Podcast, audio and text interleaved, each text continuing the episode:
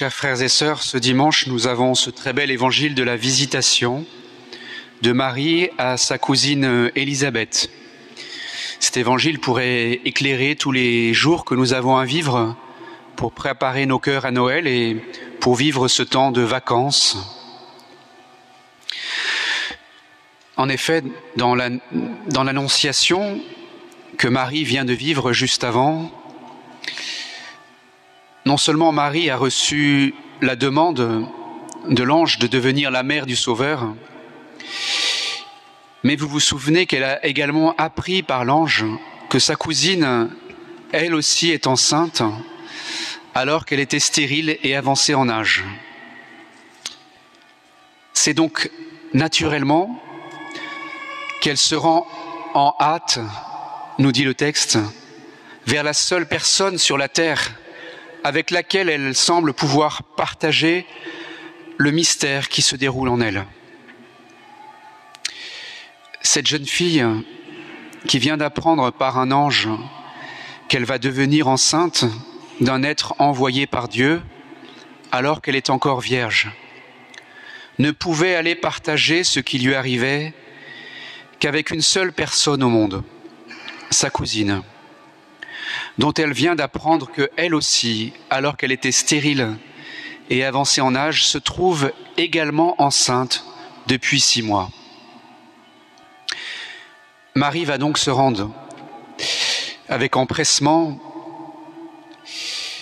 tellement c'était tellement extraordinaire ce, que, qui se passait dans la vie de Marie qu'elle elle était impatiente certainement de pouvoir aller vérifier quelque chose de ce mystère.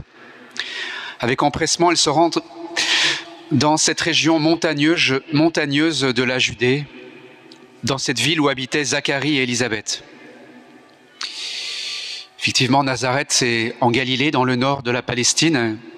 Pour se rendre de la Galilée à la Judée, il faut, faut gravir les montagnes, faire une ascension. Et en arrivant, le texte nous dit qu'elle va saluer Élisabeth. Élisabeth va apporter la confirmation à Marie que ce que l'ange lui a dit est bien vrai. Car lors de cette salutation, l'enfant que porte Élisabeth va tressaillir en elle.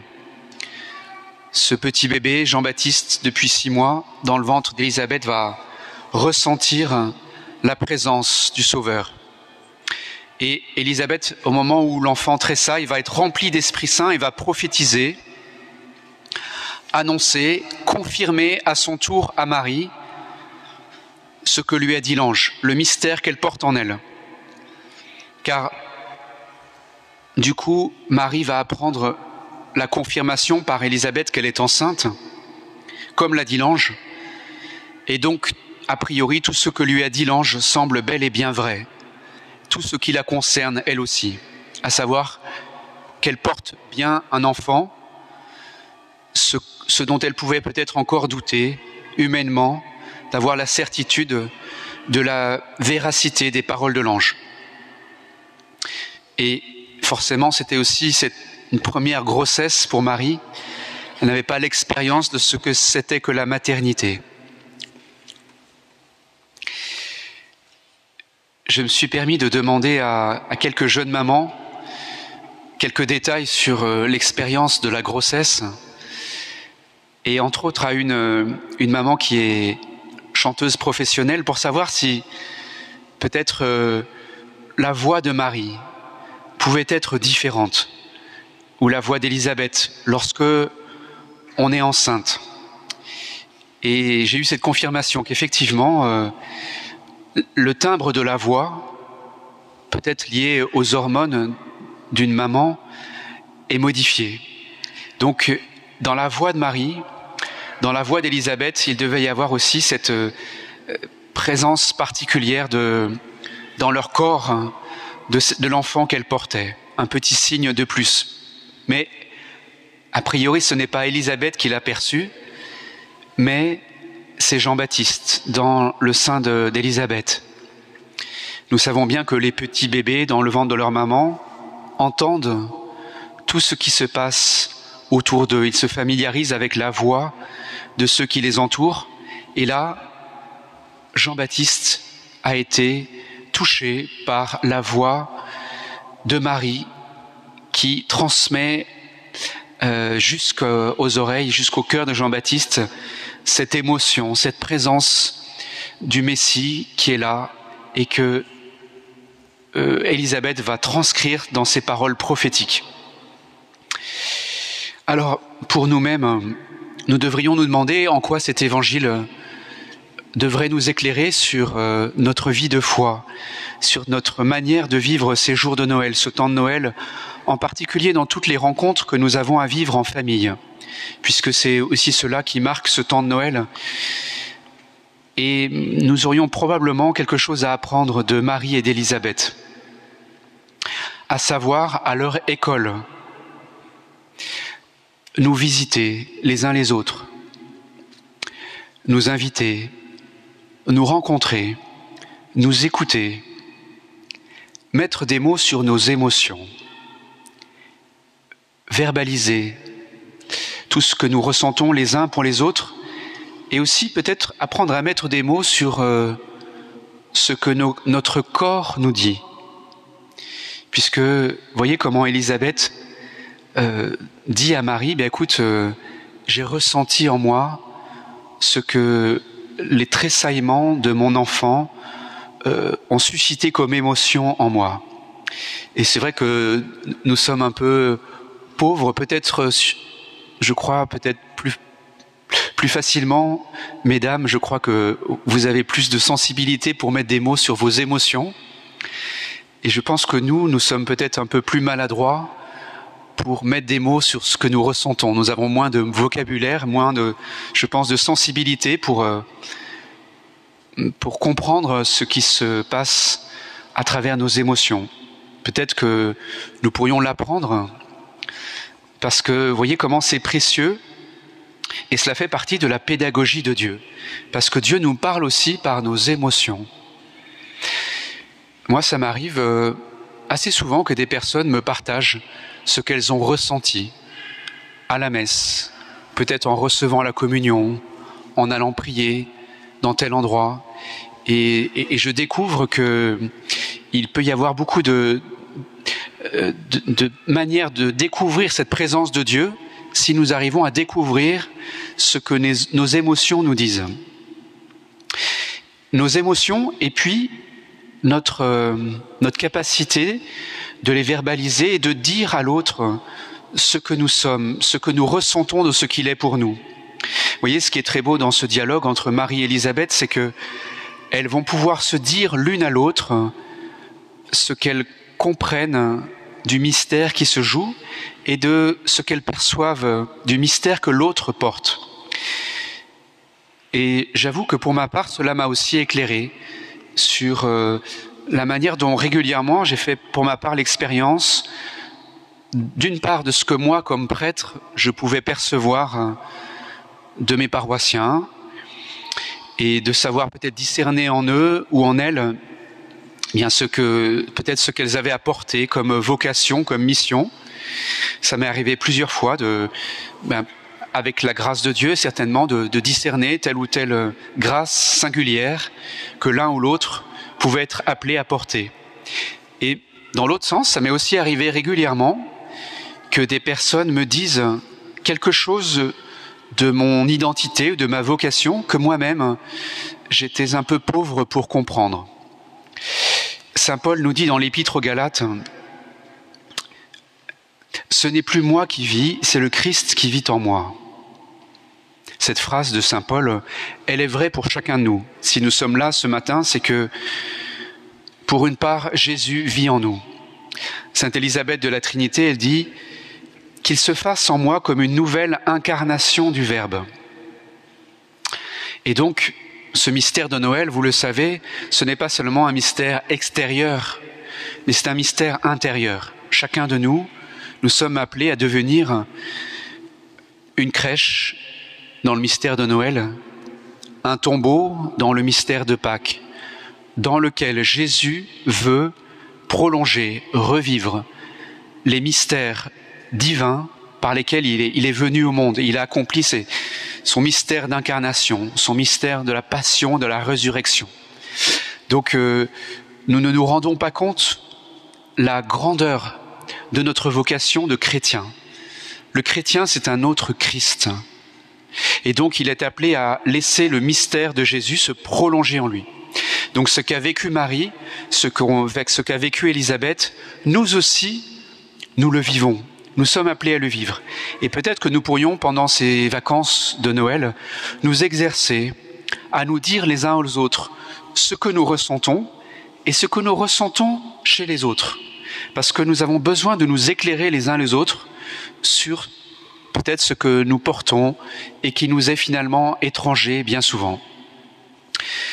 Nous pouvons nous rendre compte de cette, cette mission, de ce, prolongement de toutes ces, euh, situations qui se sont déroulées autour du mystère de Noël. En les méditant pendant ces vacances, rendons-nous compte combien nous aussi nous sommes appelés à les reproduire, à les partager. Marie méditait tous ces événements dans son cœur. Nous aussi méditons bien tous ces événements et sachons nous exercer à nous dire, euh, à, essayer de mettre des mots sur ce que nous ressentons et à les partager, à nous partager les uns aux autres parce que, vous voyez comment Marie, elle-même, la mère de Dieu, elle a eu besoin que Élisabeth lui dise quelque chose alors qu'elle avait eu la visite de l'ange. Eh bien, cela n'a pas suffi. L'ange lui a donné un indice, lui a dit Élisabeth, ta cousine est enceinte, et c'est auprès d'Élisabeth qu'elle a reçu confirmation de ce qu'elle vivait. Eh bien, nous aussi, nous avons besoin de, de, recevoir la confirmation les uns des autres, euh, pas seulement par le sacrement de confirmation, mais par ce sacrement de confirmation humain que nous sommes les uns pour les autres, de nous confirmer, de nous réconforter, peut-être aussi de savoir nous dire ce parfois en famille. Euh, peut-être quand nous nous blessons les uns les autres, nous avons aussi besoin de trouver des mots paisibles pour, pour nous dire aussi parfois pas seulement nos joies, mais aussi nos peines. Bien, tout cela fait partie du projet de Dieu.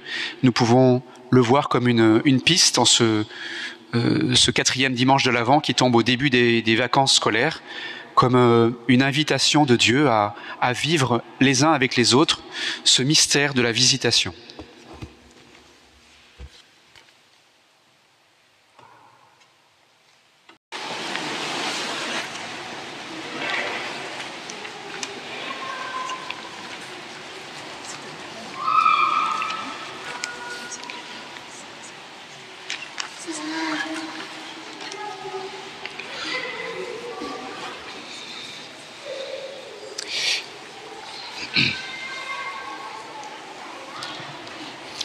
Chers frères et sœurs, en cette belle nuit de Noël, cette nuit éternelle, dans la naissance de ce petit enfant à Bethléem, Dieu a quelque chose à dire à chacun de nous ce soir. Où que nous en soyons en ce moment dans le parcours de notre existence, que nous vivions une période heureuse et féconde, c'est peut-être le cas de quelques-uns, ou bien comme la plupart en ce moment, il me semble, nous traversons douloureusement ce temps d'épreuve, cette mystérieuse crise sanitaire qui n'en finit pas de durer, avec toutes ses conséquences familiales, sociales et professionnelles. Que nous soyons ce soir euh, parmi les enfants, tous ces, enfants qui m'ont accompagné à la crèche, qui sont venus déposer ces bougies devant Marie pour la remercier de nous avoir donné Jésus. C'est vrai que c'est spécialement votre fête, les enfants, en cette nuit de Noël, car Dieu nous montre qu'il nous aime beaucoup, qu'il aime beaucoup les enfants, puisqu'il est devenu lui aussi un petit enfant pour nous. Où que nous soyons ce soir parmi les adultes ou les, les personnes âgées, Dieu nous invite tous à réécouter, comme nous venons de le faire, ce récit de la naissance de Jésus et venir le contempler dans la crèche. En regardant cet enfant, en écoutant cette histoire, nous pouvons comprendre combien Dieu nous aime. Ce message de Noël, comme vous le savez, c'est que chacun de nous est aimé tel qu'il est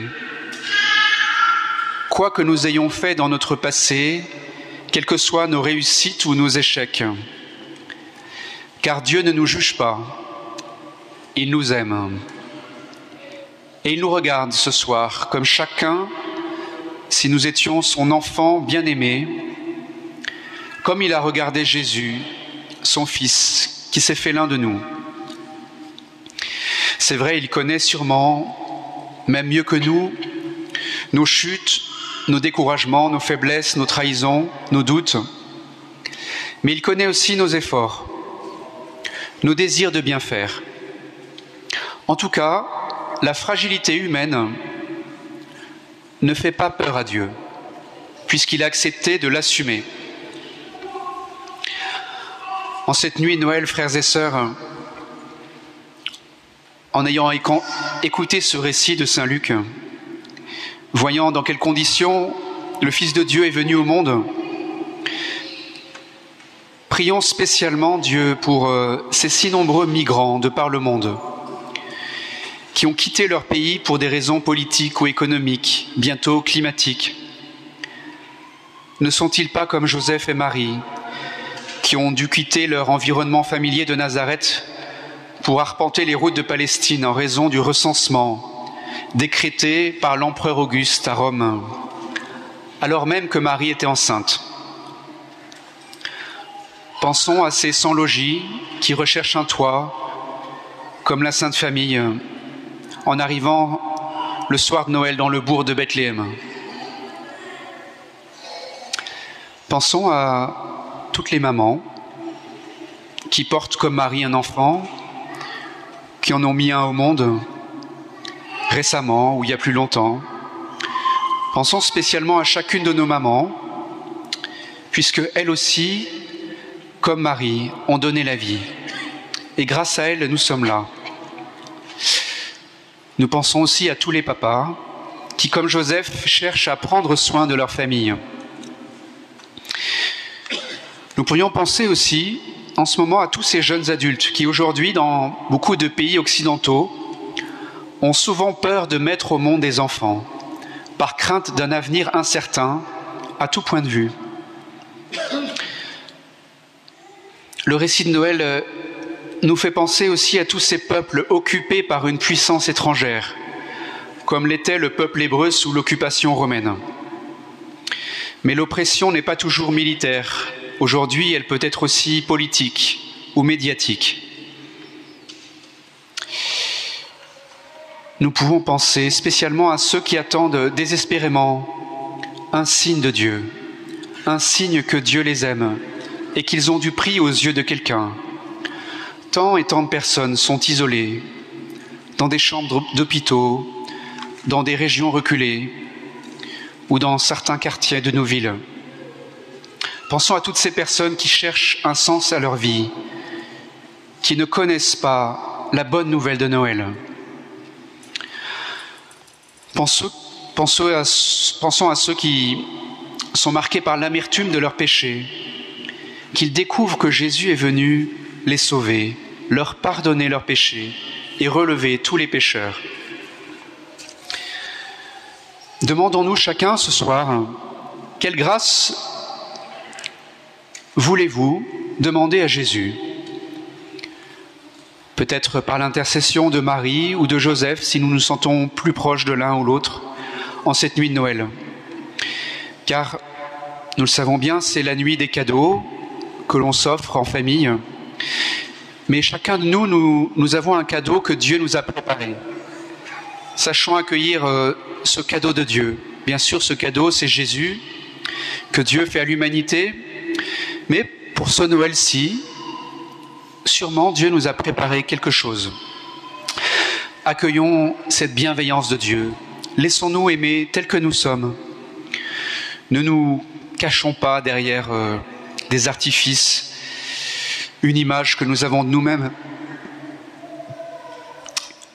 Vous voyez, Dieu a fait irruption dans l'histoire, dans le cours de l'histoire, euh, il y a à peu près 2000 ans, dans ce peuple hébreu, au temps de l'occupation romaine. Mais ce n'est pas qu'un événement du passé. Jésus veut naître dans nos vies, aujourd'hui. ce serait un message bien triste finalement que Jésus ne, ne soit venu que dans un temps de l'histoire passée. Non, Jésus est vivant. Vous le savez, nous le célébrerons à Pâques, il est mort et ressuscité pour nous. Et désormais, il veut prolonger en chacun de nous son mystère d'incarnation. En chacun de nous, il y a une partie de la lumière de Dieu qui veut briller. Chacune de nos vies a un prix infini aux yeux de Dieu.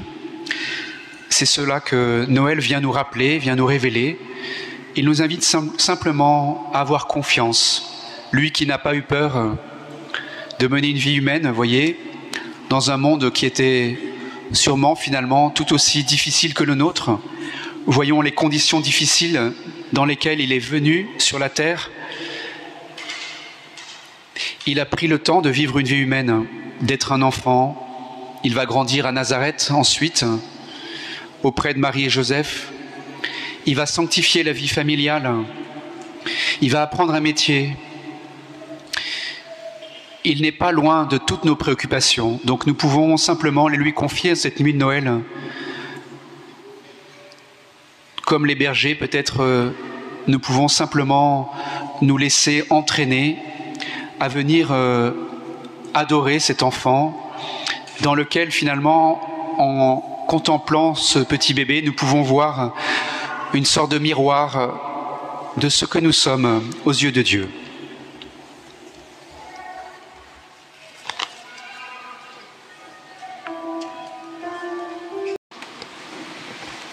Je remercie beaucoup Monsieur le curé de me laisser prêcher cette messe de Noël et la présider, c'est une grande joie. Souvent on entend euh, à Noël euh, partout sur les, affiches, les magazines pour euh, nous faire acheter plus d'huîtres et de foie gras. Il s'agit de céder à la magie de Noël. Et alors pour citer un professeur de philosophie éminent dans cette sainte maison voisine, la magie, mais en quel sens? En quel sens? Parce qu'il y a la magie qui est euh, une illusion et qui nous conduit à la superficialité, à ce qui est euh, finalement sans profondeur. Et puis, il y a Dieu, nous savons qu'il n'est pas un illusionniste, nous savons qu'il n'est pas euh, sans profondeur, qu'il n'est pas à la superficie des choses, mais qu'il est au contraire dans les choses importantes.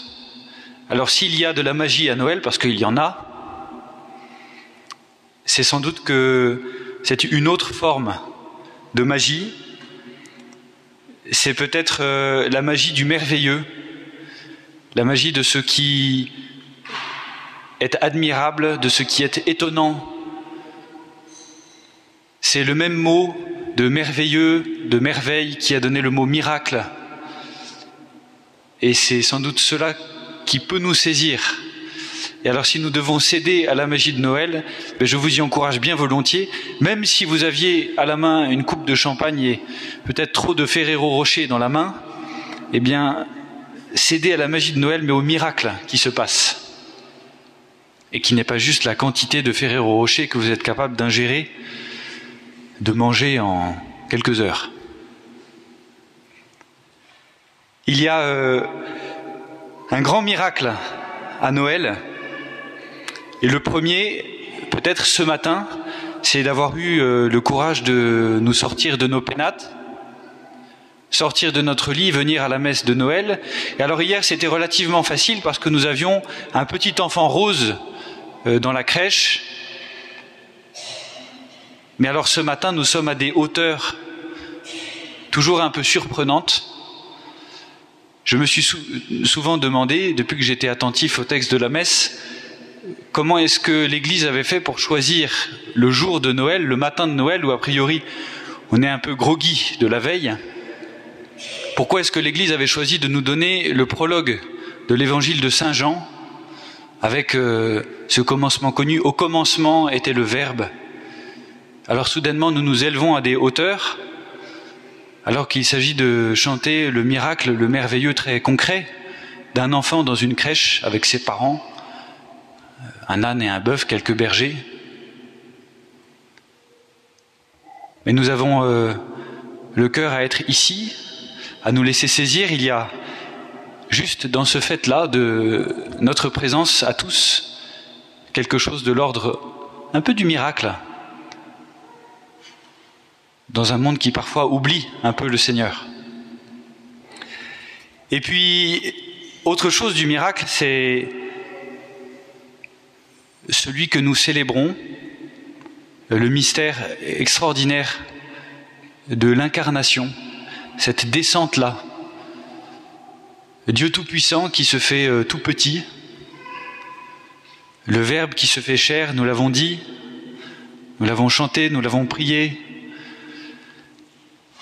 Ce grand miracle-là de la présence de Dieu qui se fait euh, euh, frère parmi nous, qui se fait notre proche, qui se fait notre ami, qui se fait un petit bébé pour rassurer, pour attirer à lui même les plus jeunes de nos enfants, pour rassurer euh, les vieillards inquiets, peut-être par la proximité de leur mort, mais voilà, un petit enfant qui est là et qui vient les rassurer et leur tenir la main presque, et leur dire euh, je suis là. Quelle délicatesse dont Paul nous disait, nous parlait hier de la délicatesse de Dieu, et c'est vrai qu'elle est miraculeuse. C'est le miracle aussi des prophéties accomplies. Tout le peuple d'Israël qui attendait un sauveur. Nous l'avons lu dans l'épître aux Hébreux, la deuxième lecture du jour, où vraiment le Seigneur vient répondre à une attente. Et peut-être aujourd'hui, peut-être dans les jours qui viennent, peut-être hier, est-ce que déjà dans les attentes de nos cœurs à chacun, eh il y a eu euh, une réponse, un mot, une musique, un souvenir, quelque chose qui nous a saisi l'âme et qui nous a donné la grâce de la paix? Alors là aussi, il y a quelque chose de merveilleux, de miraculeux.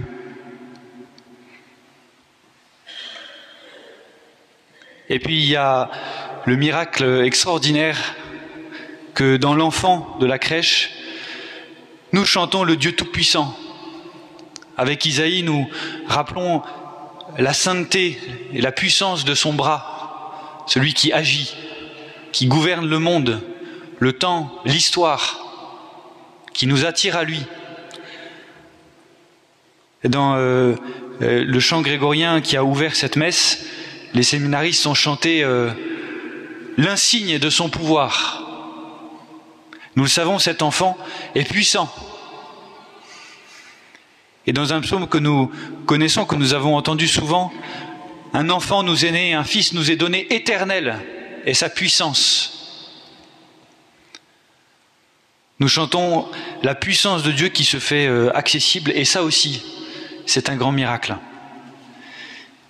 Et puis nous chantons aussi le miracle de la paix. Peut-être est-ce que certains d'entre vous ont souvenir de l'histoire ou du film appelé Joyeux Noël, dans lequel euh, on met en scène une histoire vraie. Pendant la guerre de 1914-1918, deux camps, l'un français, l'autre allemand, se sont arrêtés pendant la trêve de Noël. On chantait ensemble, on priait un peu ensemble aussi, on but aussi un peu de champagne ensemble, et on fait la paix. Et peut-être nous pouvons l'espérer pour notre pays, pour notre temps. Eh bien, ce jour euh, précis de Noël est un jour merveilleux parce que c'est un jour de paix. Alors, si nous disons ce miracle, si nous le chantons, c'est parce qu'il doit être central dans notre vie. Nous le voulons central. Nous le voulons euh, au cœur, à la base, au fondement de ce que nous sommes.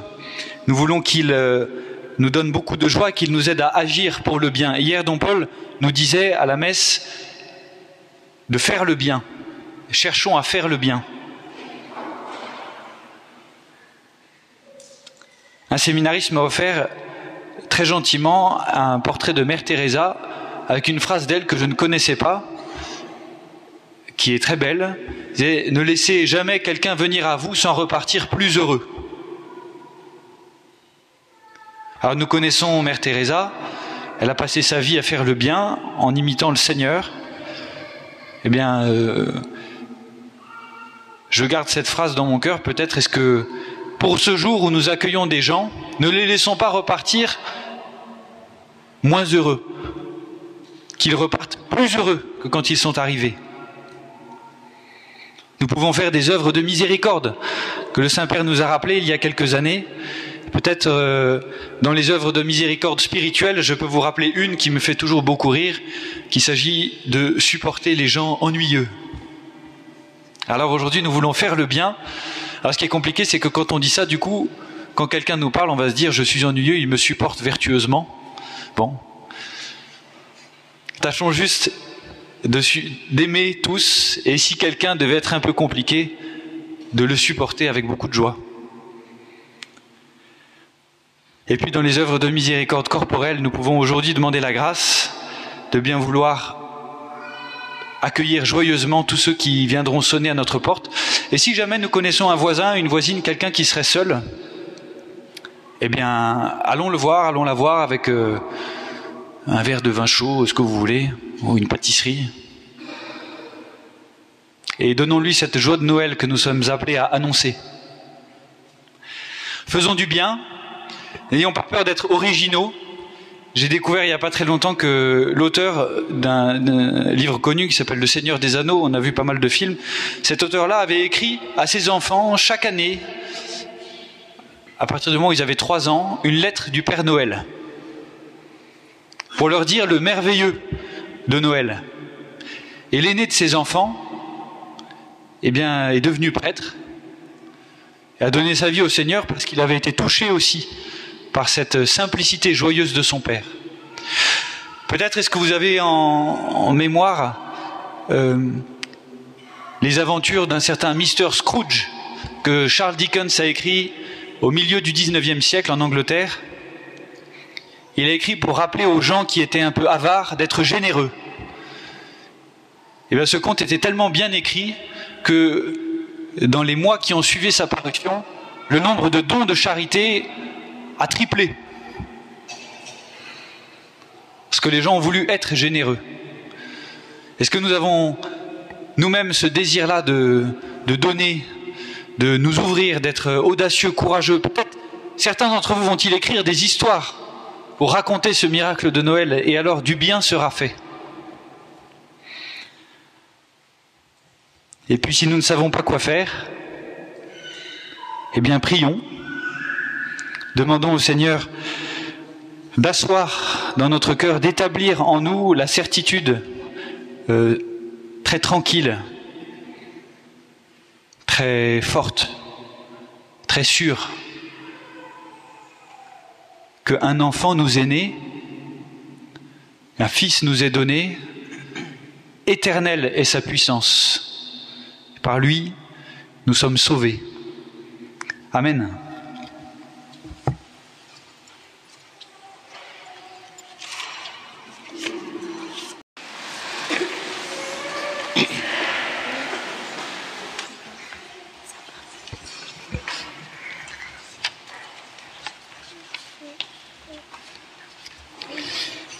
Les fêtes de Noël, ce sont des moments particulièrement propice pour vivre des moments en famille.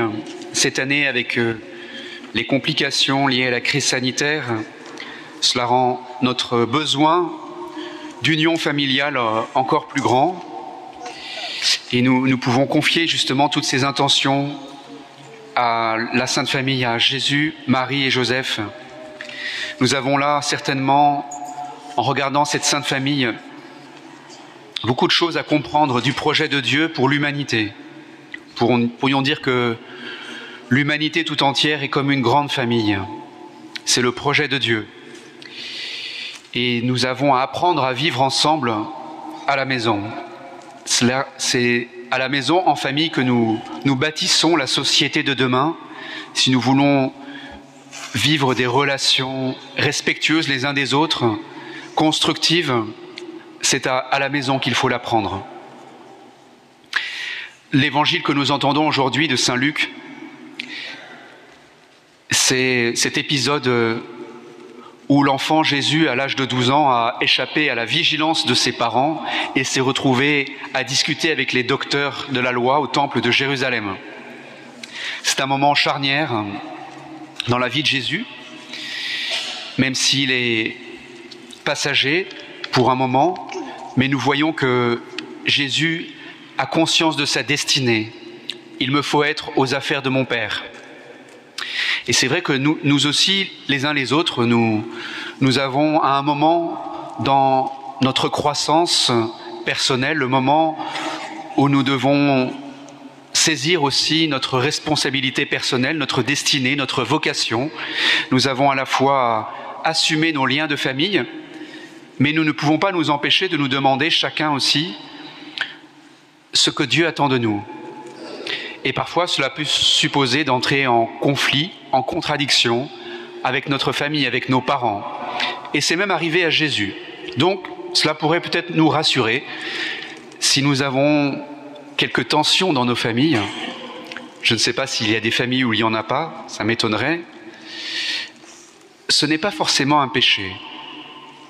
C'est le lot de toute vie familiale puisque nous vivons les uns avec les autres, il est normal qu'il y ait des tensions.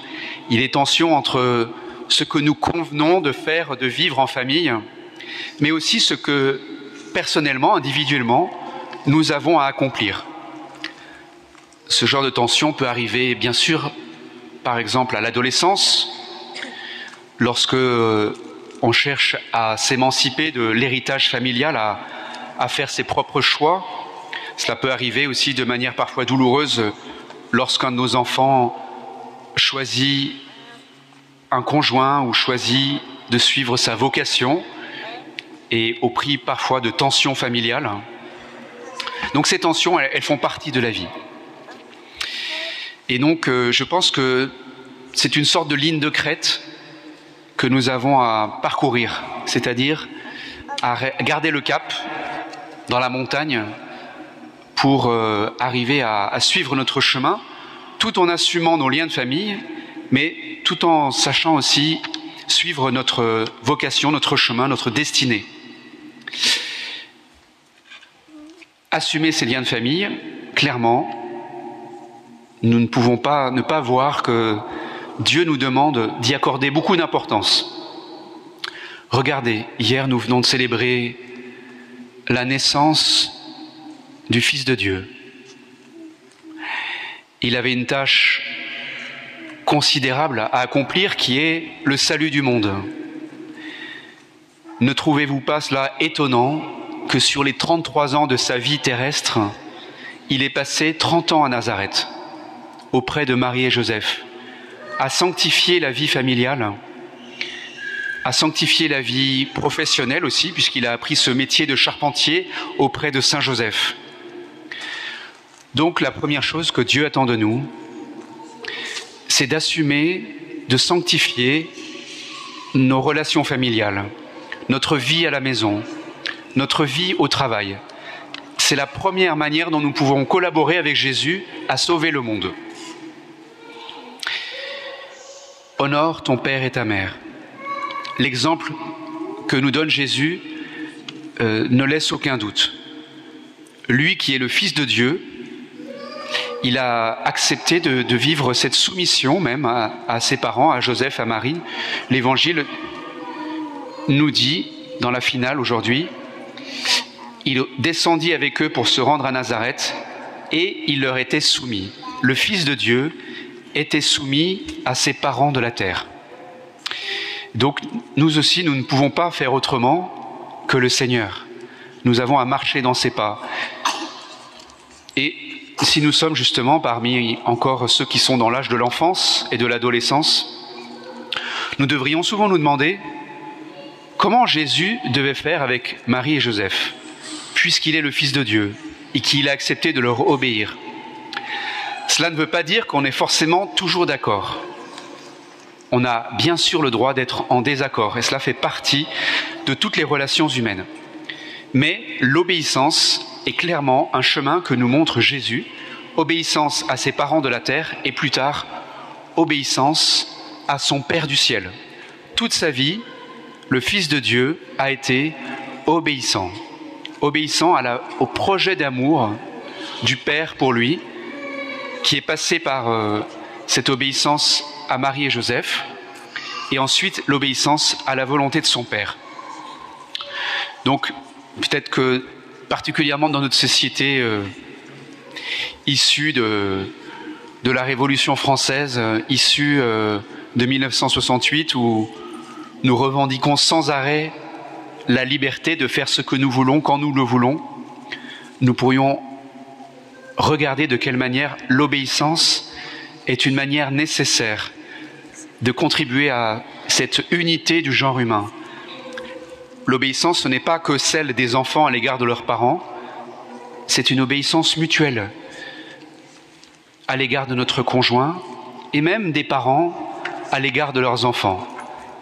Vous le savez bien d'ailleurs, vous qui avez eu des petits-enfants, que lorsque les petits bébés crient la nuit, c'est un peu eux qui nous imposent une certaine obéissance au rythme de ces petits-enfants, au rythme de leur sommeil, au rythme de leur nourriture, au rythme de tous leurs besoins naturels. Donc, nous voyons bien que nos vies, familiales sont réglées par cette obéissance mutuelle. Et donc, nous pouvons vraiment voir euh, que Jésus nous invite à cultiver toutes ces manières de vivre les relations familiales. C'est le lieu pour apprendre à rendre service, à écouter, pas seulement d'une oreille, mais être à l'écoute des besoins de ceux qui vivent avec nous. Ne pas être dans le monopole, l'abus de pouvoir.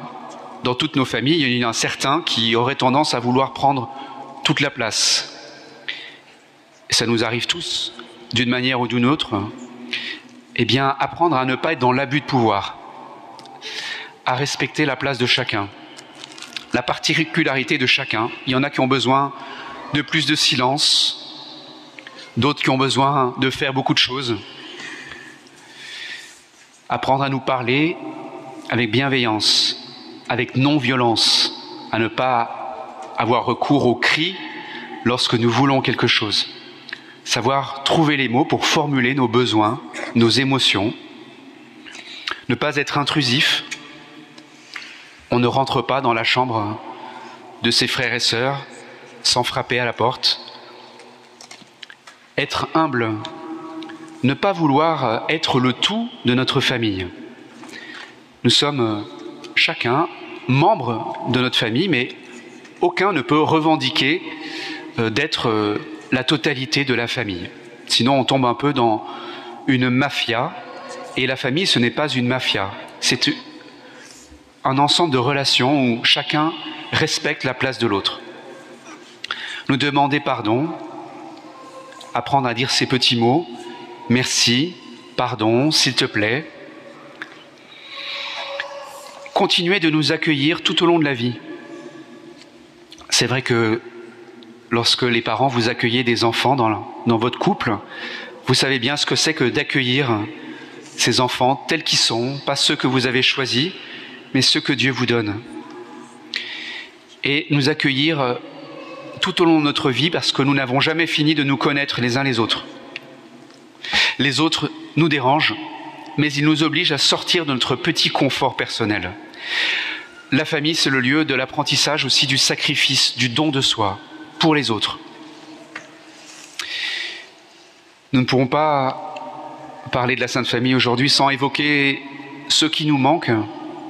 Nous savons bien que nos familles, elles sont marquées par des ruptures, parfois malheureusement sur la terre, mais aussi cette rupture de la mort qui nous sépare de ceux que nous aimons. Eh bien, Parfois, nous sommes tentés de, nous tourner vers Dieu, de lui demander pourquoi il nous sépare, pourquoi il établit cette rupture avec ceux qu'il nous a donné d'aimer. Mais nous devrions, au contraire, regarder comment lui nous donne ceux que nous avons aimés sur la terre. Et que ces ruptures, c'est nous qui les introduisons lorsque nous ne nous aimons pas assez les uns les autres, lorsque nous n'utilisons pas le temps que Dieu nous donne pour nous aimer ou nous le laissons gagner par l'indifférence, le mépris, la jalousie. Et au contraire, le projet de Dieu, c'est certainement un jour de nous réunir dans une communion que nous ignorons encore. Parce que même si nous, avions une centaine de vies sur la terre, nous n'arriverions pas encore à nous aimer vraiment comme nous avons besoin d'être aimés les uns et les autres. Et donc, euh, nous pouvons aspirer à ce que Dieu nous donne de nous réunir un jour dans sa lumière, pour enfin pouvoir nous connaître sans jugement, nous aimer sans convoitise, sans jalousie. Nous pouvons demander cela ce matin dans, cette messe, lui confier tous les défunts de nos familles et lui demander de nous apprendre à utiliser le Dieu, le temps qu'il nous donne sur la terre pour euh, nous aimer de plus en plus, même si chacun, bien sûr, quand nous grandissons, nous, nous suivons notre chemin. Et euh, la Bible écrit également dans la Genèse, l'homme quittera son père et sa mère. Donc, l'Écriture nous dit à la fois, tu honoreras ton père et ta mère, et tu quitteras ton père et ta mère. Mais certainement, jusqu'au terme de notre vie, nous pouvons apprendre à nous aimer, à aimer nos parents dans leurs vieux jours. Il y a quelques mots, quelques gestes qui ne pourront se poser que dans parfois les derniers instants de notre vie. Donc ne négligeons pas tout le temps que Dieu nous donne, mais sachons aussi que toute cette soif que nous avons de nous aimer vraiment les uns les autres ne pourra être comblée que dans l'au-delà. Et nous pouvons demander à Dieu de, de faire miséricorde à nos défunts pour, nos, pour leurs péchés, mais aussi de nous donner un jour de les revoir, de pouvoir euh, les étreindre dans nos bras et nous reconnaître enfin dans cette lumière de Dieu d'une manière où nous puissions être à la fois dans le respect de la singularité de chacun, mais aussi dans ce désir de communion qui nous anime. Et si Dieu nous l'a donné, ce désir de communion, d'amour, ça veut dire qu'il va faire en sorte de nous l'accorder, de nous combler un jour, puisque c'est pour cela qu'il est venu. Nous célébrons cette fête de Noël. Dieu s'est fait homme pour qu'un jour nous vivions auprès de Dieu dans cette communion et cette unité de l'amour.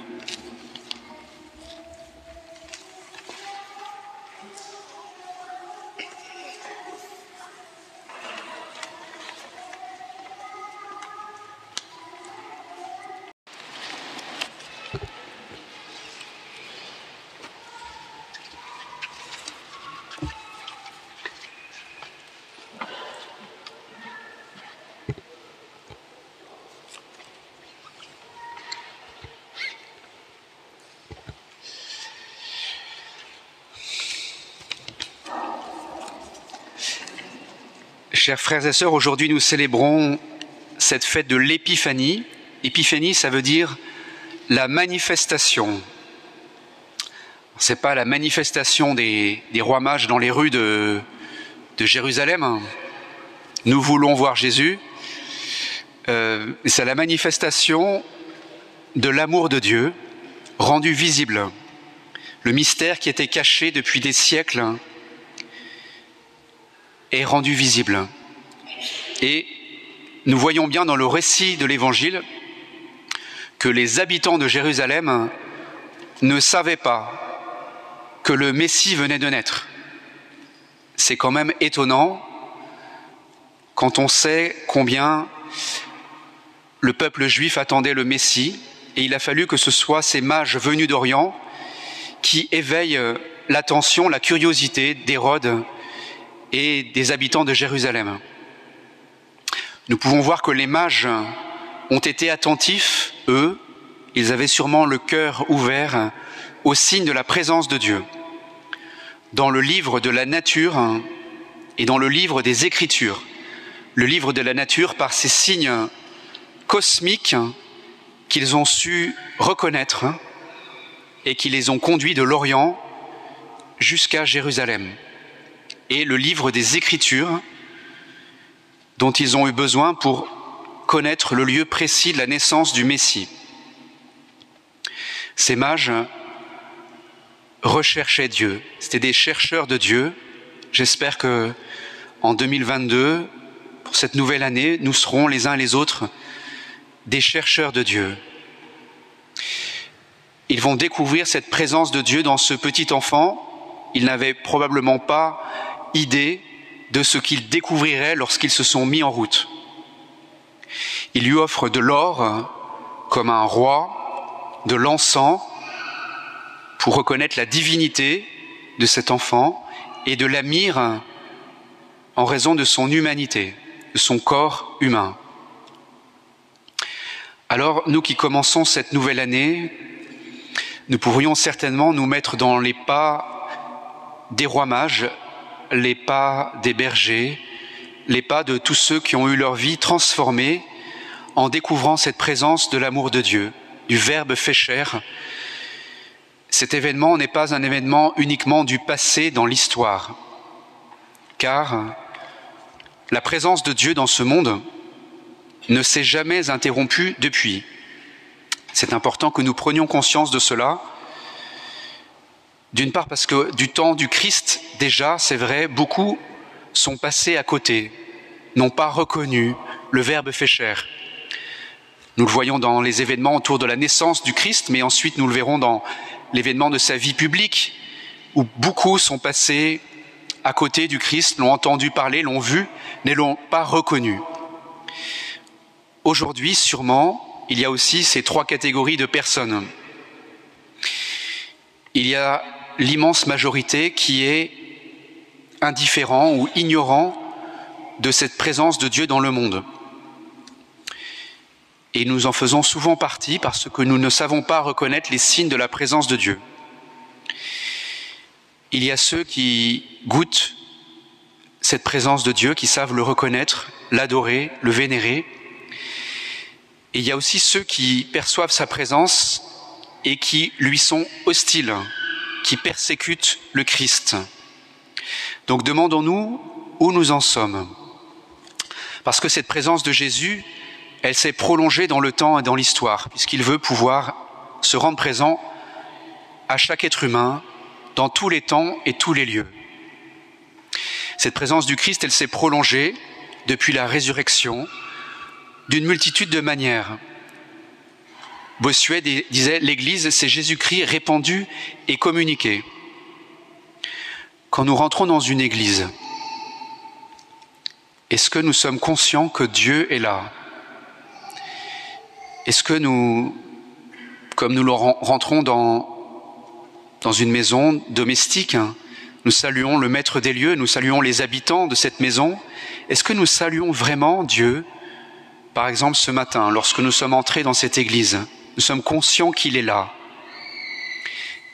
Il est là, bien sûr, euh, à travers ce trésor de l'Eucharistie, de tous ces tabernacles du monde où nous conservons le corps du Christ.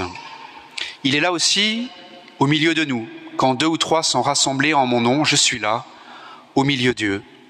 Le Christ est là, en ce moment. Il est là aussi parce que nous venons d'entendre sa parole qui a frappé nos oreilles et nos cœurs. Il est là dans chaque baptisé que vous êtes. Au jour de votre baptême, vous avez été marqué du sceau du Christ.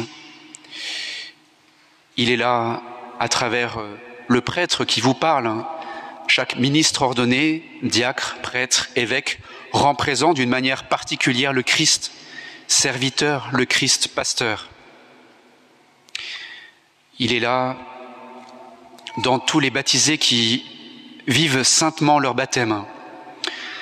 Certains saints ont rendu présent d'une manière particulière, singulière, le Christ.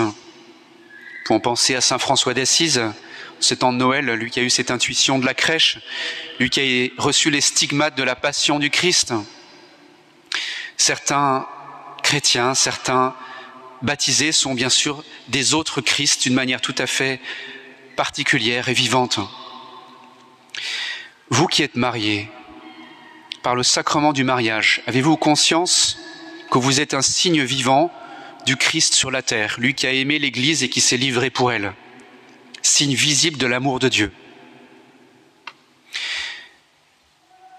Le Christ est présent dans les pauvres et les malades que nous visitons. Saint Martin en a fait l'expérience à la porte d'Amiens, il a revêtu ce pauvre de son manteau, et dans la nuit, il a eu ce songe, il a vu que ce pauvre, c'était le Christ en personne. Jésus est présent dans ce monde, mais dans l'immense majorité des cas, nous l'ignorons. nous passons à côté. C'est nous qui ne sommes pas présents. Lui, bien sûr, il est la personne, l'être le plus présent au monde qui soit. Au-delà, bien sûr, de la superficialité des choses visibles à l'œil nu, les choses importantes, vous le savez, ne se voient qu'avec le cœur. Et c'est avec ce cœur que les mages ont cherché Dieu. Et c'est avec le cœur que je nous souhaite, en cette nouvelle année, de chercher Dieu. Rappelons-nous que c'est par l'amour que l'on reconnaît Dieu. Où sont amour et charité, Dieu lui-même est présent. Il faut que nous soyons des chercheurs amoureux de Dieu. Ce n'est qu'avec les yeux du cœur, avec l'amour que l'on peut reconnaître la présence de Dieu. Je nous souhaite que cette année, euh, nous puissions nous mettre euh, avec le même désir, le même amour à la recherche de Dieu, que nous nous rendions compte qu'il est là. Il attend simplement que nous le reconnaissions. Il attend, il vient mendier notre amour.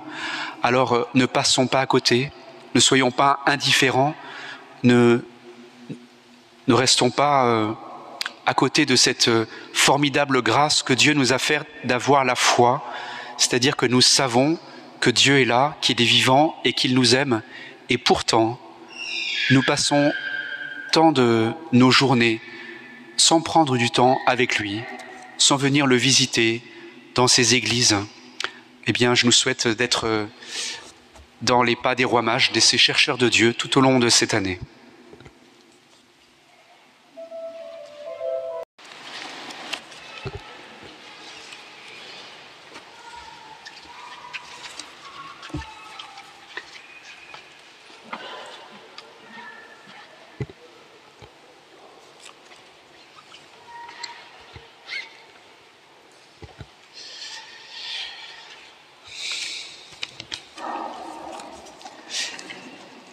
Frères et sœurs, aujourd'hui nous célébrons cette fête de l'épiphanie. Épiphanie, ça veut dire la manifestation. C'est pas la manifestation des, rois mages dans les rues de, Jérusalem. Nous voulons voir Jésus. Euh, c'est la manifestation de l'amour de Dieu rendu visible. Le mystère qui était caché depuis des siècles est rendu visible. Et nous voyons bien dans le récit de l'Évangile que les habitants de Jérusalem ne savaient pas que le Messie venait de naître. C'est quand même étonnant quand on sait combien le peuple juif attendait le Messie, et il a fallu que ce soit ces mages venus d'Orient qui éveillent l'attention, la curiosité d'Hérode et des habitants de Jérusalem. Nous pouvons voir que les mages ont été attentifs, eux, ils avaient sûrement le cœur ouvert au signe de la présence de Dieu. Dans le livre de la nature et dans le livre des Écritures, le livre de la nature par ces signes cosmiques qu'ils ont su reconnaître et qui les ont conduits de l'Orient jusqu'à Jérusalem et le livre des Écritures dont ils ont eu besoin pour connaître le lieu précis de la naissance du Messie. Ces mages recherchaient Dieu, c'était des chercheurs de Dieu. J'espère que en 2022, pour cette nouvelle année, nous serons les uns et les autres des chercheurs de Dieu. Ils vont découvrir cette présence de Dieu dans ce petit enfant. Ils n'avaient probablement pas idée de ce qu'ils découvriraient lorsqu'ils se sont mis en route. Il lui offre de l'or comme un roi, de l'encens pour reconnaître la divinité de cet enfant et de la mire en raison de son humanité, de son corps humain. Alors, nous qui commençons cette nouvelle année, nous pourrions certainement nous mettre dans les pas des rois mages les pas des bergers, les pas de tous ceux qui ont eu leur vie transformée en découvrant cette présence de l'amour de Dieu, du Verbe fait chair. cet événement n'est pas un événement uniquement du passé dans l'histoire, car la présence de Dieu dans ce monde ne s'est jamais interrompue depuis. C'est important que nous prenions conscience de cela. D'une part parce que du temps du Christ, déjà, c'est vrai, beaucoup sont passés à côté, n'ont pas reconnu le Verbe fait chair. Nous le voyons dans les événements autour de la naissance du Christ, mais ensuite nous le verrons dans l'événement de sa vie publique, où beaucoup sont passés à côté du Christ, l'ont entendu parler, l'ont vu, ne l'ont pas reconnu. Aujourd'hui, sûrement, il y a aussi ces trois catégories de personnes. Il y a l'immense majorité qui est indifférent ou ignorant de cette présence de Dieu dans le monde. Et nous en faisons souvent partie parce que nous ne savons pas reconnaître les signes de la présence de Dieu. Il y a ceux qui goûtent cette présence de Dieu, qui savent le reconnaître, l'adorer, le vénérer. Et il y a aussi ceux qui perçoivent sa présence et qui lui sont hostiles, qui persécutent le Christ. Donc demandons-nous où nous en sommes. Parce que cette présence de Jésus, elle s'est prolongée dans le temps et dans l'histoire, puisqu'il veut pouvoir se rendre présent à chaque être humain, dans tous les temps et tous les lieux. Cette présence du Christ, elle s'est prolongée depuis la résurrection d'une multitude de manières. Bossuet disait, l'Église, c'est Jésus-Christ répandu et communiqué. Quand nous rentrons dans une Église, est-ce que nous sommes conscients que Dieu est là? Est-ce que nous, comme nous rentrons dans, dans une maison domestique, nous saluons le maître des lieux, nous saluons les habitants de cette maison. Est-ce que nous saluons vraiment Dieu? Par exemple, ce matin, lorsque nous sommes entrés dans cette église, nous sommes conscients qu'il est là. Il est là, bien sûr, euh, à travers ce trésor de l'Eucharistie, de tous ces tabernacles du monde où nous conservons le corps du Christ. Il est là aussi au milieu de nous. Quand deux ou trois sont rassemblés en mon nom, je suis là, au milieu d'eux le Christ est là en ce moment. Il est là aussi parce que nous venons d'entendre sa parole qui a frappé nos oreilles et nos cœurs. Il est là dans chaque baptisé que vous êtes. Au jour de votre baptême, vous avez été marqué du sceau du Christ. Il est là à travers le prêtre qui vous parle. Chaque ministre ordonné, diacre, prêtre, évêque, rend présent d'une manière particulière le Christ serviteur, le Christ pasteur. Il est là dans tous les baptisés qui vivent saintement leur baptême. Certains saints ont rendu présent d'une manière particulière, singulière, le Christ. Pour penser à Saint François d'Assise, ce temps de Noël, lui qui a eu cette intuition de la crèche, lui qui a reçu les stigmates de la passion du Christ. Certains chrétiens, certains baptisés sont bien sûr des autres Christ d'une manière tout à fait particulière et vivante. Vous qui êtes mariés, par le sacrement du mariage, avez-vous conscience que vous êtes un signe vivant du Christ sur la terre, lui qui a aimé l'Église et qui s'est livré pour elle, signe visible de l'amour de Dieu Le Christ est présent dans les pauvres et les malades que nous visitons, Saint Martin en a fait l'expérience à la porte d'Amiens. Il a revêtu ce pauvre de son manteau. Et dans la nuit, il a eu ce songe. Il a vu que ce pauvre, c'était le Christ en personne. Jésus est présent dans ce monde. Mais dans l'immense majorité des cas, nous l'ignorons. Nous passons à côté. C'est nous qui ne sommes pas présents. Lui, bien sûr, il est la personne, l'être le plus présent au monde qui soit. Au-delà, bien sûr, de la superficialité des choses visibles à l'œil nu, les choses importantes, vous le savez, ne se voient qu'avec le cœur. Et c'est avec ce cœur que les mages ont cherché Dieu. Et c'est avec le cœur que je nous souhaite, en cette nouvelle année, de chercher Dieu. Rappelons-nous que c'est par l'amour que l'on reconnaît Dieu, où sont amour et charité, Dieu lui-même est présent. Il faut que nous soyons des chercheurs amoureux de Dieu. Ce n'est qu'avec les yeux du cœur, avec l'amour que l'on peut reconnaître la présence de Dieu. Je nous souhaite que cette année, euh, nous puissions nous mettre euh, avec le même désir, le même amour à la recherche de Dieu, que nous nous rendions compte qu'il est là. Il attend simplement que nous le reconnaissions. Il attend, il vient mendier notre amour.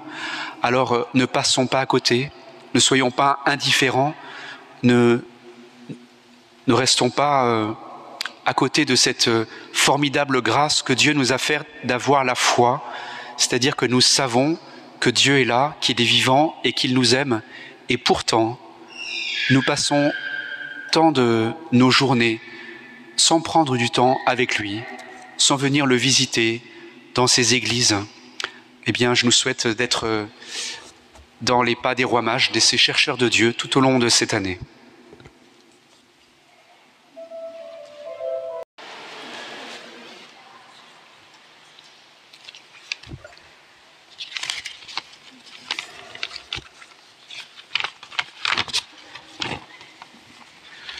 Pour clore ce temps de Noël, l'Église euh, nous fait célébrer cette fête du baptême du Seigneur.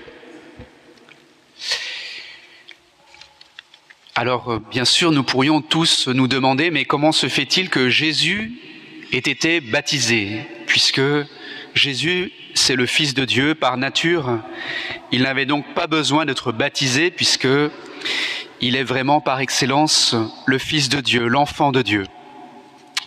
Et si Jésus a été baptisé, ce n'est pas pour lui-même, mais c'est pour nous. Il a fait pour deux raisons principales. D'une part, pour euh, nous montrer un chemin au nom de l'humanité. En fait, au moment de ce baptême de Jésus dans le Jourdain, c'est un signe qu'il envoie dans le sens où il représente toute l'humanité qu'il est venu racheter. Il est venu sauver le monde, délivrer le monde du péché et donc le laver. Et donc ce bain que Jésus a pris dans le Jourdain, ce jour-là, c'était le signe d'un chemin de renouveau, de conversion, de renouvellement de toute l'humanité qui est représenté par Jésus au moment où Jésus descend dans les eaux du Jourdain. Mais il le fait aussi comme une annonce parce que le baptême de Jean dans l'eau du Jourdain n'était que une annonce du véritable baptême que le Christ va vivre au moment de sa Pâque, de son passage, de sa mort et de sa résurrection. Vous le savez, c'est véritablement lors de la fête de Pâques que nous renouvelons nous aussi notre baptême, parce que le véritable baptême, le véritable moment où l'humanité a été lavée du péché, c'est lors de la mort et de la résurrection de Jésus. Ce mouvement de mort et de résurrection, de descente au tombeau, de relèvement, il a été symboliquement annoncé par Jésus lors de ce baptême dans le Jourdain. Le texte de l'Évangile nous dit bien comment Jésus est descendu dans l'eau, de laquelle il est remonté ensuite, et ce mouvement de descente de kénose, d'abaissement, puis de relèvement, est une annonce du mystère pascal, de la mort, de la mise au tombeau du Christ, qui s'est suivi de sa résurrection, de son réveil, de son relèvement. Et chacun de nous, le jour de notre baptême, nous avons été associés à ce mouvement de mort et de résurrection du Christ. L'eau du baptême est une sorte de tombeau dans lequel nous avons, laissé derrière nous notre vie passée pour renaître avec le Christ, pour vivre une renaissance, pour que nous menions une vie nouvelle. Le Christ, le Dieu dans la toute-puissance, Dieu le Père dans sa toute-puissance, a ressuscité Jésus d'entre les morts pour que nous venions une vie nouvelle. C'est-à-dire que ce que le Christ est venu faire, c'est nous emmener dans la vie éternelle, dans une nouvelle vie.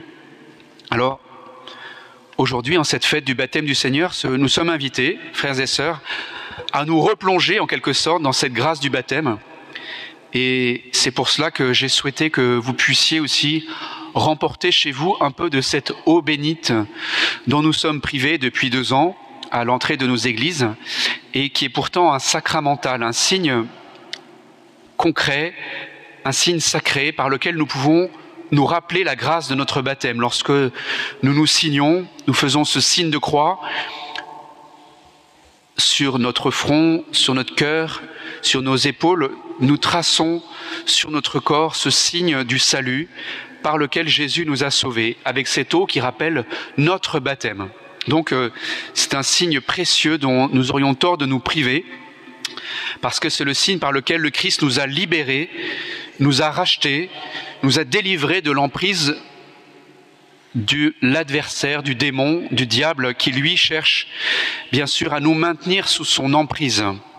Donc c'est une libération qui s'est opérée le jour de notre baptême et, et nous avons besoin régulièrement, lors de, de moments, où nous nous signons, lorsque nous entrons dans une église, dans une fête comme celle du baptême du Seigneur, à chaque dimanche, à la fête de Pâques en particulier, nous venons restaurer cette grâce du baptême, la, la régénérer, la renouveler. Alors, je voudrais nous inviter à, à faire ce pas nous aussi. Vous voyez, on pourrait dire le Christ, il s'est mouillé, il s'est jeté à l'eau pour nous, physiquement, mais finalement, symboliquement et dans la grâce mystérieuse du salut, il a fait cela pour nous. Il est devenu un homme pour nous. Il s'est, il s'est plongé dans cette aventure humaine. Nous avons célébré cela à Noël. L'incarnation, qu'est-ce que c'est que c'est Dieu qui s'est fait homme pour venir nous chercher. Il n'a pas eu peur de se mêler à nous, de, à notre humanité. Alors nous, n'ayons pas peur hein, de nous plonger nous aussi dans cette, euh, cette aventure du salut, puisque le Christ nous attire à lui. Lui qui s'est donc qui s'est jeté à l'eau physiquement, mais nous aussi, euh, nous avons dans cette fête du baptême l'occasion de que l'Église nous donne de nous, de nous replonger dans cette grâce. Alors, nous sommes encore en ce début d'année, en ce mois de janvier, dans le prolongement de, de la fête de Noël. Demandons-nous qu'est-ce que nous avons à quitter cette année 2022, nous avons besoin de nous laisser entraîner par le Christ, par l'Église. Nous avons besoin de nous replonger dans cette grâce du baptême. Nous avons besoin de laisser mourir quelque chose en nous. Comme dans ce tombeau que le Christ est venu visiter, eh bien, elle nous invite à mourir à quelque chose de notre vie passée que nous devons laisser derrière nous pour renaître à une vie nouvelle. Alors, chacun de nous, Demandons-nous en ces premiers jours de cette nouvelle année, en cette fête du baptême du Seigneur, qu'est-ce que le Seigneur m'invite à quitter? Qu'est-ce que le Seigneur m'invite à laisser, à laisser dans cette eau du baptême, à laisser dans ce tombeau, lui qui est venu mourir et ressusciter pour moi, et moi, qu'est-ce que je suis prêt à faire pour lui? Qu'est-ce que je suis prêt à quitter? Qu'est-ce que je suis prêt à, à entamer comme nouveau chemin de conversion dans cette nouvelle année? Demandons-nous cela. Notre, vie chrétienne, c'est une succession de morts à nous-mêmes pour renaître de plus en plus à la vie du Christ en nous. Pour dire comme Saint Paul, ce n'est plus moi, c'est le Christ qui vit en moi. Alors est-ce que nous pouvons dire cela à chacun? Est-ce que nous, nous, nous rendons compte que c'est vraiment notre destinée de chrétien, que ce soit de plus en plus le Christ qui soit vivant en nous? Est-ce que nous sommes prêts à quitter quelque chose, à mourir à nous-mêmes pour renaître? C'est la question que nous pose l'Église en cette fête du baptême du Seigneur. Regardons tout le chemin que Dieu a fait pour nous. De Dieu, il s'est fait homme. Et d'homme qu'il est, il va vraiment aller au bout de cet abaissement. Il il s'est plongé dans cette eau du Jourdain. Il va mourir et ressusciter pour nous. Il va se faire un pain en nourriture, son corps livré, son sang versé pour nous. Tout cela, il l'a fait pour nous racheter. Et nous, nous sommes tellement indifférents à ce que le Christ a fait pour nous. Alors laissons-nous attirer par le Christ, laissons-le nous, nous entraîner dans ce mouvement de, de mort et de résurrection pour que nous puissions cette année encore davantage vivre d'une vie nouvelle. Rendons-nous compte tout ce que Dieu a fait pour nous. Rendons-nous compte combien il va dans sa Pâque, dans ce baptême à Jérusalem, livrer vraiment toute sa vie. Il va nous laver non seulement par l'eau, mais par le sang, par le feu. Il va dans sa Pâque vraiment complètement laver l'humanité. Et nous, nous sommes vivants de cette vie de Dieu, du Christ en nous.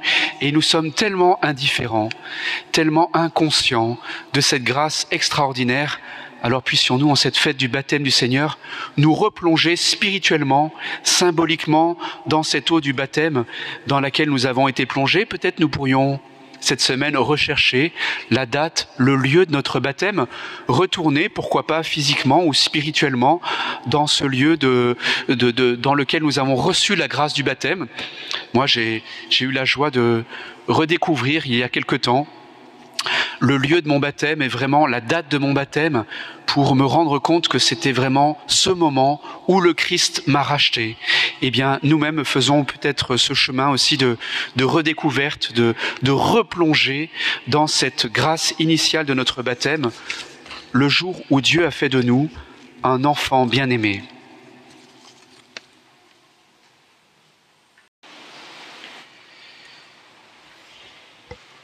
Frères et sœurs, il n'est pas difficile de voir la ressemblance entre la première lecture et l'Évangile. Dans la première lecture, nous avions le récit d'une longue lecture de la loi du Seigneur par le scribe Esdras, il y a environ 2400 ans, 400 ans avant la venue du Seigneur, le peuple de retour d'exil se rassemble et écoute la parole de Dieu proclamée. Et on entend que c'est long, depuis le matin jusqu'à midi, mais c'est entrecoupé. Ce sont des petits passages qui sont ensuite expliqués par les Lévites. Et on comprend que le peuple reçoit cette parole de Dieu jusqu'au cœur. Le texte nous dit que le peuple pleurait. Pourquoi pleurait-il? D'émotion, sans doute de joie profonde de recevoir enfin la parole de Dieu après tant et tant d'exil, ou c'était seulement par la mémoire des uns ou des autres que dans les diverses synagogues un peu partout, il y avait le rappel de l'histoire des anciens? Sans doute l'émotion et la joie de l'émotion, mais peut-être aussi le fait que la parole de Dieu, comme un glaive qui vient discerner au cœur de chacun, réveillait au cœur du peuple le sentiment de crainte de Dieu, de culpabilité pour les choses qu'ils avaient accomplies qui n'étaient pas conformes à la loi. Et du coup, les Lévites et Esdras et Néhémie se sentent obligés de dire attention, dans l'écoute de la parole de Dieu, il faut laisser dominer un sentiment, la joie. Oui, derrière tout ce que nous pouvons ressentir, il faut que domine, quand nous écoutons la parole de Dieu, la joie.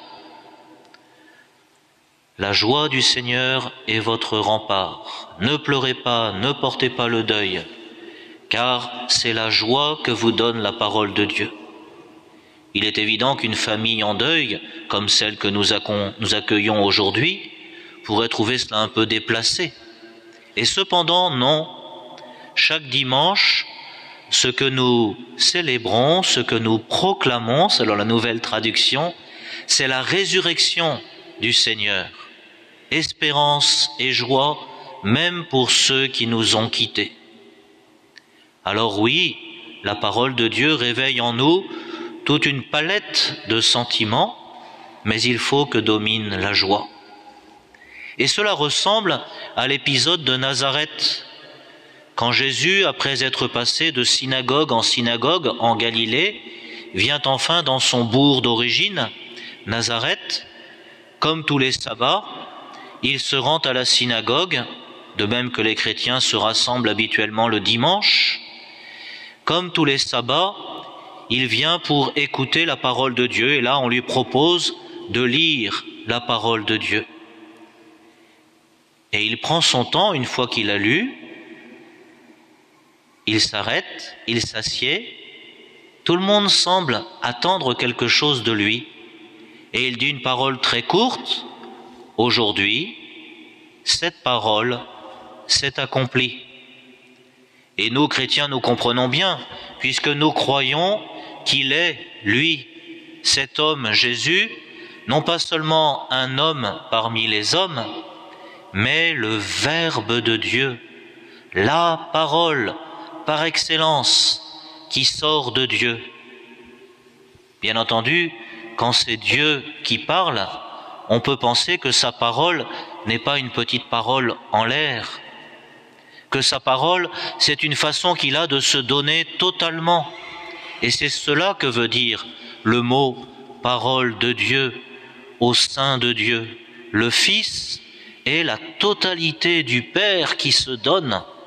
Et dans la relation entre les deux, nous le croyons, au cœur de la Trinité, le Père aime totalement le Fils, lui donne tout ce qu'il est, le Fils reçoit tout du Père et est complètement dans l'action de grâce, entre les deux jaillit l'Esprit Saint.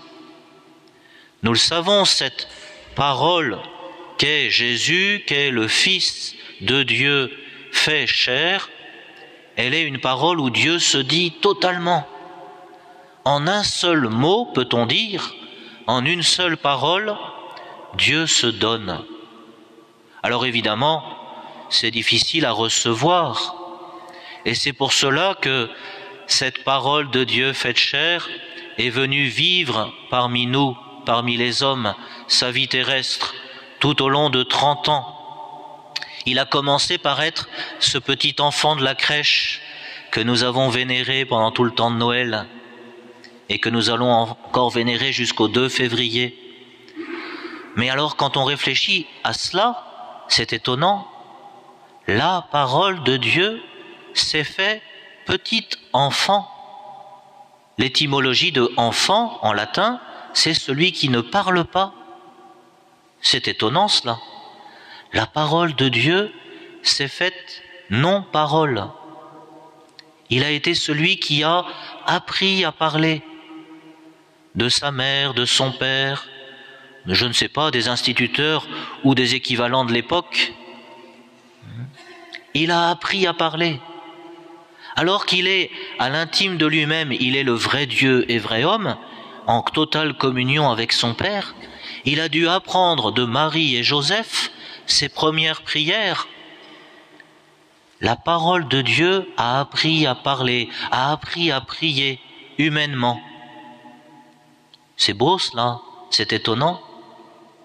Ensuite, bien sûr, il a acquis une telle maîtrise dans la parole humainement qu'il nous a transmis dans son évangile, dans la bonne nouvelle qu'il a annoncée, telle sagesse, telle puissance de sa parole, jusqu'à nous donner l'espérance et jusqu'à la sceller dans le sacrifice de toute sa vie au calvaire.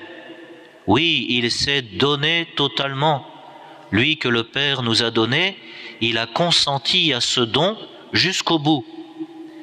Et la gloire de Dieu est apparue dans sa résurrection.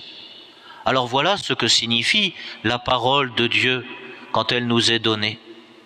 Et quand Jésus dit qu'elle est accomplie, oui, elle s'accomplit en lui, mais elle s'accomplit aussi en nous. En nous aussi, la parole du prophète Isaïe, à nous qui sommes chrétiens, qui par l'esprit de notre baptême, l'esprit de notre confirmation, avons été configurés au Christ, nous qui ressemblons à Jésus, vrai Dieu et vrai homme, l'Esprit repose sur nous aussi. L'Esprit vient dans notre cœur nous faire entendre cette belle image de la deuxième lecture. Nous sommes membres du corps qu'est le Christ. Et nous ne pouvons pas dire, parce que je ne suis pas le prêtre, parce que je ne suis pas scout, servant d'assemblée, servante d'assemblée, je ne fais pas partie du corps. Bien sûr que non. Le corps a besoin d'une multitude de membres. Et nous pouvons nous demander, dans la puissance de l'esprit que nous avons reçu, quelle est la place que j'occupe dans l'unité du beau corps qu'est le Christ est-ce que de temps en temps, je ne suis pas un peu en dessous de ceux dont le corps a besoin? Moi qui suis membre du corps du Christ, est-ce que je tiens ma place? Et ensuite, je ne peux pas dire au voisin, je n'ai pas besoin de toi.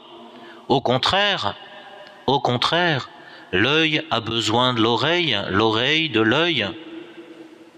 J'ai besoin du frère qui est à côté de moi, du frère qui est au bout de, de la nef. J'ai besoin de l'autre. Est-ce que, par exemple, je me suis posé la question, depuis ces deux années de confinement, de ceux que je ne vois plus Pas seulement parce qu'il y a des masques et que je ne les reconnais pas, mais parce qu'ils ne viennent pas. Parce qu'ils ont peur de telle ou telle contamination ou je ne sais quoi. Et alors, qu'est-ce que j'en fais? Je les méprise pour leur manque de courage ou je prends des nouvelles et je vais au devant de leur solitude? Est-ce que j'ai besoin de l'autre? Puisse l'Esprit Saint réveiller notre cœur, puisse la parole de Dieu venir provoquer en nous non pas seulement la culpabilité, mais la joie d'avoir entendu l'appel de Dieu pour chacun à tenir sa place dans ce beau corps, un, unique du Christ, dont nous faisons tous partie, au nom du Père et du Fils et du Saint-Esprit.